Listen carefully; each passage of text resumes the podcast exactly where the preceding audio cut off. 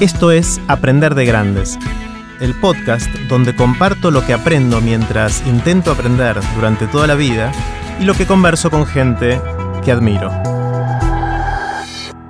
Esta es la tercera parte de la conversación que tuvimos con Melina Furman. En esta parte conversamos sobre cuáles son las tendencias en la educación y qué va a pasar con el rol del docente. Anticipo que esta discusión puede generar bastante controversia. No hace falta escuchar las primeras partes para escuchar este episodio, pero si quieren hacerlo pueden encontrarlas en aprenderdegrandes.com barra meli. Ahí también pueden ver los links relevantes de este episodio y dejar sus comentarios. Meli, está claro entonces que tenemos consenso de qué debería pasar y cómo deberíamos enseñar a nuestros chicos a, pensar.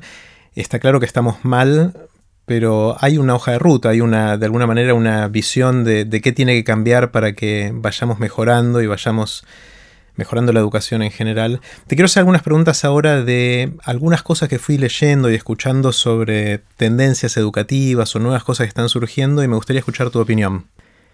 ¿Educación por proyectos, sí o no? Sí, siempre y cuando sería la, respuesta. A ver, decime un poquito más. Eh, Describí un poquito qué, qué es esto de educación por proyectos.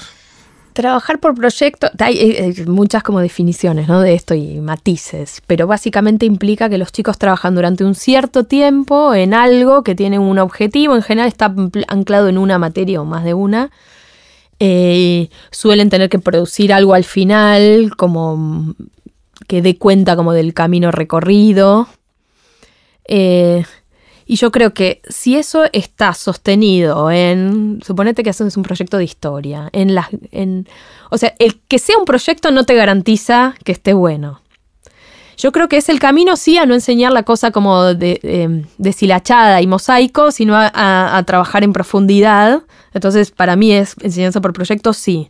Pero los proyectos tienen que estar buenos. Así que, ¿qué quiere decir esto? Tienen que estar eh, anclados en lo, realmente importante, las preguntas esenciales de cada disciplina. Entonces, por ejemplo, si en ciencias naturales yo hiciera un proyecto de una hermosa tabla periódica mural eh, en la pared para pintar en la escuela y después los chicos se la cuentan a los chiquitos y qué sé yo, es una pérdida de tiempo. Porque no va a lo que es importante de la tabla periódica. Exacto, ¿no? ¿Y cuál sería un proyecto que sí nos permitiría aprender eso?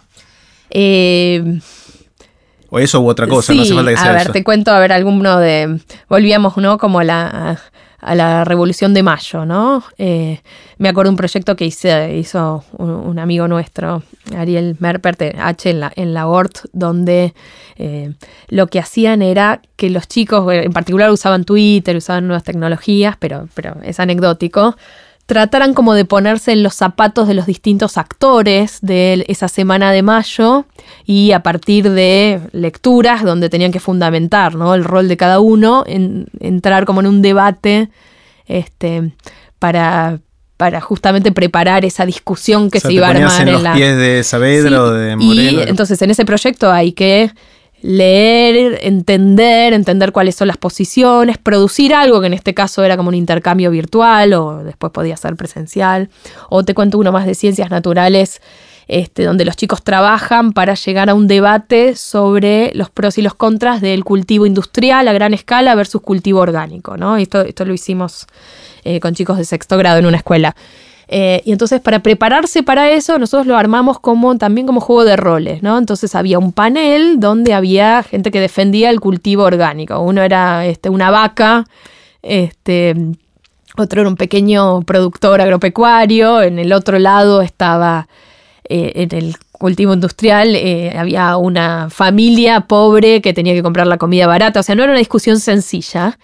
Em, estaba el latifundista, bueno, lo que tenían que hacer durante la semana era entender un poco de qué la iba ese debate, que es algo fundamental para en, ciencias eh, naturales y sociales también, entender cuáles son las posturas, aprender un montón de información, porque necesitaban tener como data para eso, y después el, proyecto final era este debate al que se invitó el resto de la escuela, se filmó un montón de cosas. O son trabajos por proyectos, eh, pero el corazón del proyecto tiene que ser algo importante a nivel de la disciplina, digamos. Esto era importante para las ciencias naturales, lo de la Revolución de Mayo, entenderla en profundidad es importante para las ciencias sociales.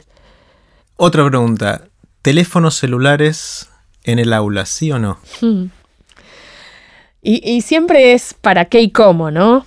Em, a ver, teléfonos celulares, ¿bien usados? Sí, obviamente sí. Usarlos bien no es nada fácil. Y lo mismo con las netbooks y, con todo, ¿no? Eh, ¿Cómo estamos ahora con eso? Y te vuelvo a deprimir. Eh, el, año, el año pasado hicimos toda una investigación en escuelas de la ciudad de Buenos Aires. Eh, yo en particular miraba las clases de biología, pero miramos todas las áreas y miramos cómo se usaba la tecnología, les preguntamos a los docentes cómo se sentían y todos los docentes lo ven, como, los, por lo menos los del estudio, este, sentían que era más un obstáculo que una ayuda porque no terminaban de entender cómo, o ver cómo eso les podía potenciar la clase y entonces entre sacar los dispositivos y conectarlos y todo, perdían tiempo, o sea, sentían que no.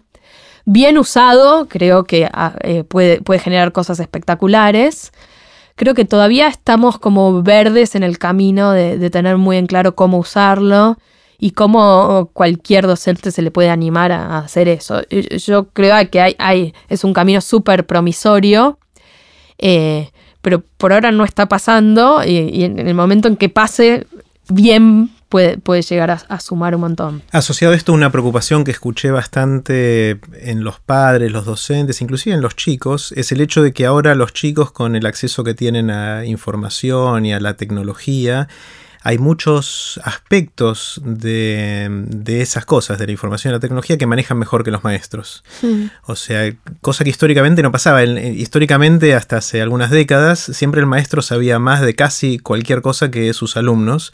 Y ahora eso se, está rompiendo simplemente porque estos son nativos digitales y, mamaron estas tecnologías o estas herramientas de chiquito. ¿Cómo está cambiando eso la relación entre alumno y docente? Eh, no creo que esté cambiando tanto, se, dice mucho, yo no veo que esté cambiando tanto eso de, la relación de poder, digamos, en el aula. Eh, en, general los docentes argentinos, al, no en, situaciones más extremas, pero lo, que uno ve en la investigación es que tienen como muy buen vínculo con los chicos, ¿no? Sí, y, eso es algo por ahí de lo que no hablamos antes. Las investigaciones lo que muestran es que si bien la calidad educativa, el aprendizaje no es, no es lo que queremos que sea, lo que sucede a nivel vincular en el aula, afectivo, está bastante bien, ¿no? Es como que los, los chicos sienten en los docentes un eh, alguien mucho en primaria, pero también en, secundaria. Eh, hay como un espacio de confianza, de mucho cariño, hay mucha cercanía. Entonces, lo que yo veo en, las aulas es que eh, no es un problema, al contrario, que los chicos sepan usar los dispositivos. Los docentes se apoyan muy tranquilos en que los chicos les den una mano con eso. El problema está en, creer que saber usar el dispositivo te hace saber más que el maestro, porque en realidad lo que tiene que hacer el maestro no tiene nada que ver con la herramienta. La herramienta, de nuevo, es una anécdota, puede ser cualquiera. Es entender para qué cosa importante la vas a usar.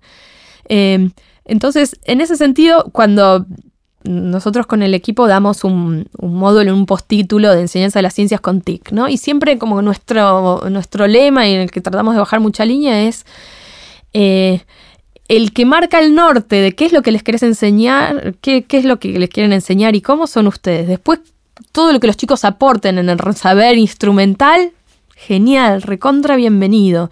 Y lo que yo veo es que los de, este posgrado y, de, y, de, todos, ¿no? De que los, los profes que tienen claro cómo enseñar y qué, al revés, están recontra felices de que los chicos les den una mano con todo lo que no, los más grandes, cada vez también los maestros eh, van siendo más jóvenes también, hay nuevas generaciones. Pero vendrá también nuevas tecnologías que los próximos chicos serán nativo otra cosa, digamos, nativos genéticos o nativo no sé qué.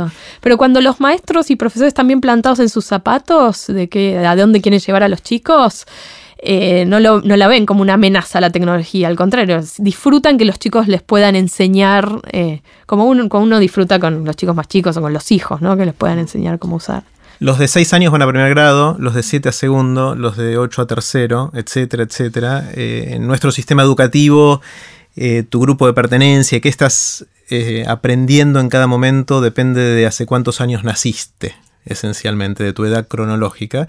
Y entiendo que hay un debate de si así debería ser para siempre o no, o si los chicos deberían estar organizados de otra manera. ¿Cómo lo ves? ¿Hacia dónde podríamos ir mm. yendo en el futuro? ¿no? A, mí, a mí me gustan mucho las, las modalidades combinadas, donde hay momentos donde estás como con tu camada etaria. eh, y donde hay espacios no hay mucho sucediendo esto en el sistema educativo, hay un poco, pero y donde hay espacios donde tenés oportunidad de interactuar con otros. Una de las cosas que, más sabemos es que uno, eh, uno aprende mucho cuando le enseña a otro cuando hace todo el esfuerzo cognitivo de tratar de transmitirle a otro, enseñarle a otro lo que sabe, ¿no? entonces, en ese sentido, la oportunidad de trabajar con chicos de distintas edades para los chicos es espectacular, ¿no?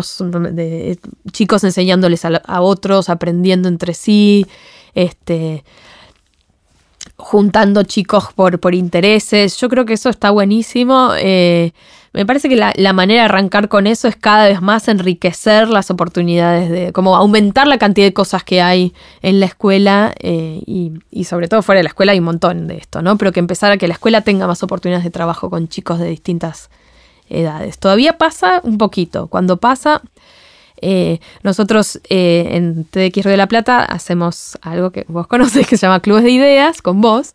Eh, y el otro día nos contaban, justamente la capacitación, nos contaban que en el Club de Ideas una escuela había aprovechado para juntar a todos los chicos de distintos años. Era la primera vez que lo hacían, juntar chicos de distintas edades, y estaban como muy fascinados de lo que había sucedido. Eh, de cómo los grandes de algún modo apañaban a los chicos, los ayudaban, cómo para los, chicos que uno de sexto y vos estabas en primero, te ayudara a armar tu charla. Em, por ahí era mucho más inspirador que que te lo dijera el docente. Eh, eh, es muy poderoso. No es fácil para los docentes dar clases así, por eso digo que yo combinaría, si pensamos en un camino para adelante, lo que hay con algunas oportunidades más aisladas de hacer esto, pero que haya muchas. Hace unos años em, se habló mucho, hace pocos años, em, se habló mucho de la posibilidad de usar los videos de profesores dando clase como un material educativo.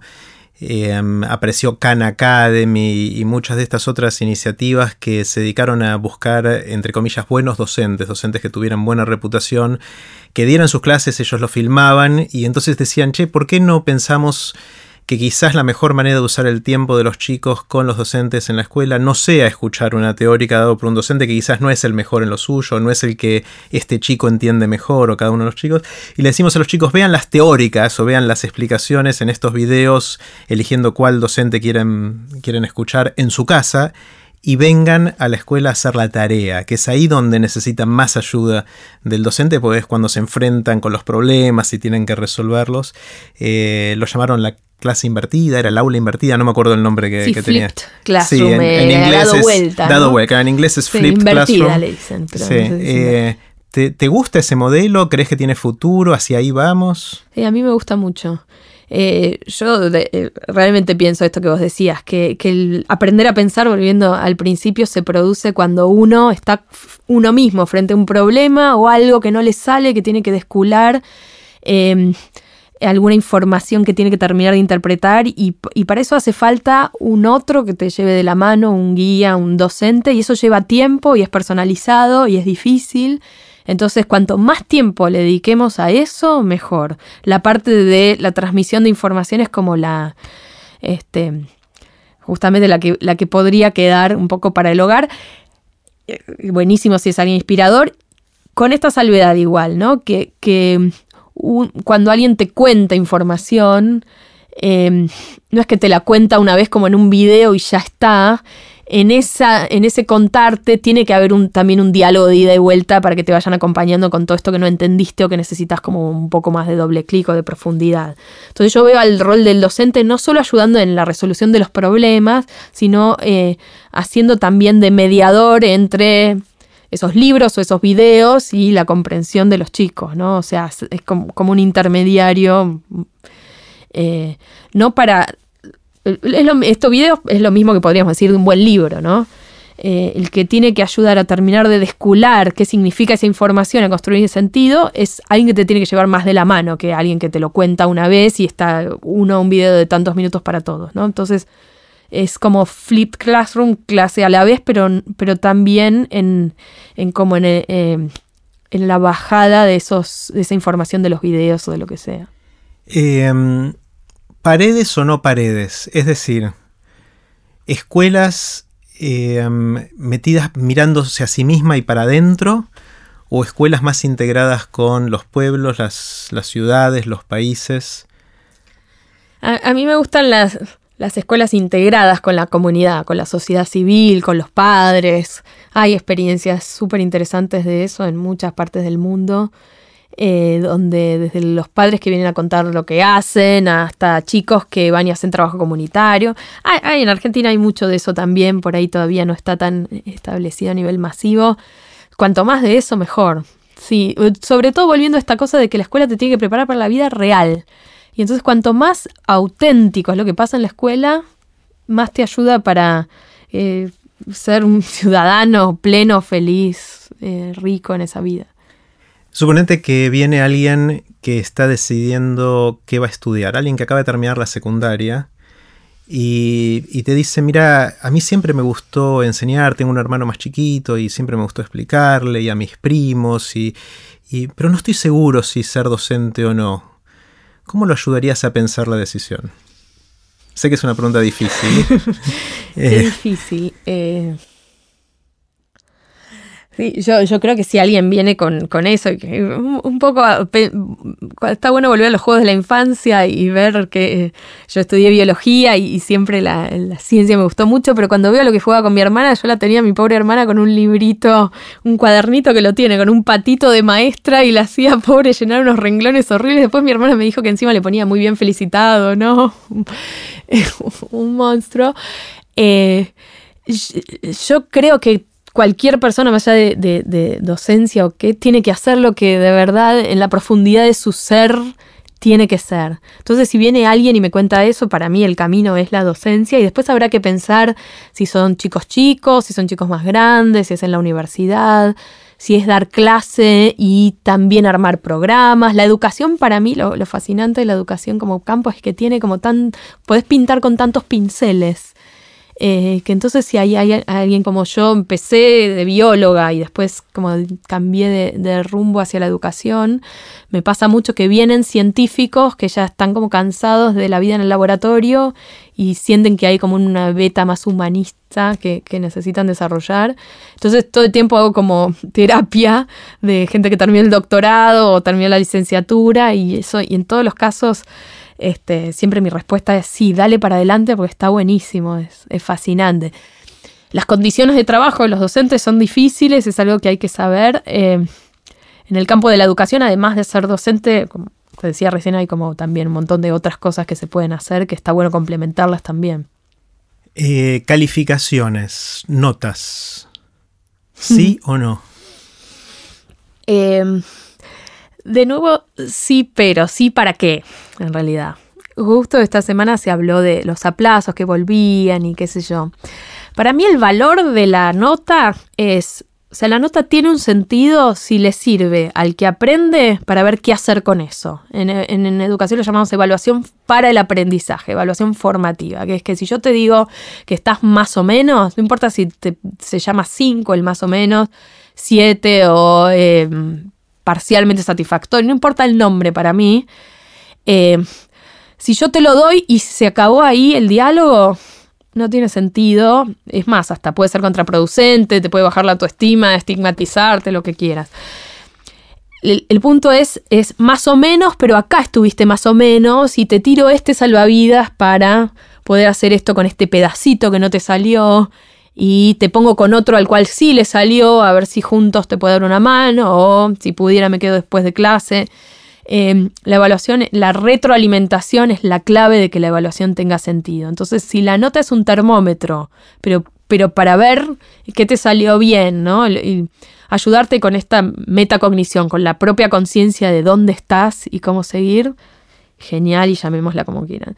Si no, obviamente como sistema educativo hay que ir acreditando hasta dónde van llegando y todo. Yo no digo que haya que quitarlas, lo que digo es que hay que mantenerlas y que con eso hay que hacer algo.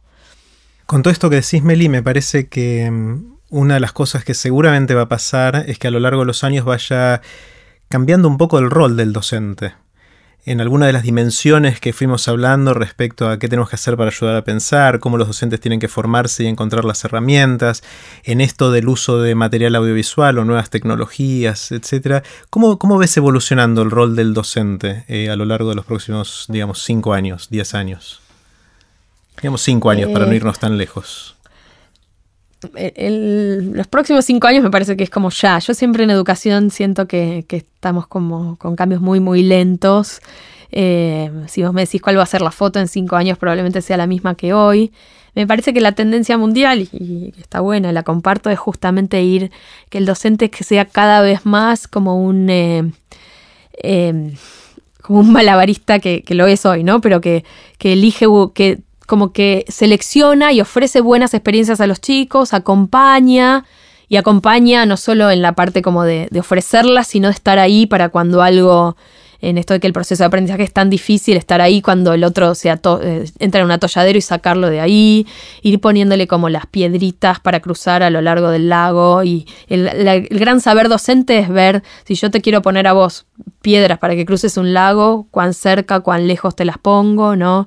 Esto que, en educación se, llama zona de desarrollo próximo, que, dice Vygotsky, un- uno de los pioneros ¿no? en, en esto de la educación socio- sociocultural, de cómo yo te voy dando algo que es un desafiante para vos, no lo haces de taquito, necesitas mi ayuda, pero no está demasiado lejos. Bueno, ahí está como la cintura, ese es el gran saber docente y la capacidad de hacerlo. Eh, yo veo cada, que cada vez más, me imagino, un docente cada vez más ducho en eso, mejor preparado y que después al mismo tiempo es como un articulador de buenas cosas que andan dando vueltas. Tomemos un poquito más de agua, ¿querés? bueno, dale. En el próximo episodio voy a compartir el resto de la conversación que tuvimos con Melina Furman. Si quieren que les avise por email cuando sale un nuevo episodio, pueden suscribirse en aprenderdegrandes.com. Los espero en el próximo episodio de Aprender de Grandes, cuando les cuente lo que aprendo en mis intentos por seguir aprendiendo durante toda la vida y en las conversaciones que tengo con gente que admiro. Chau.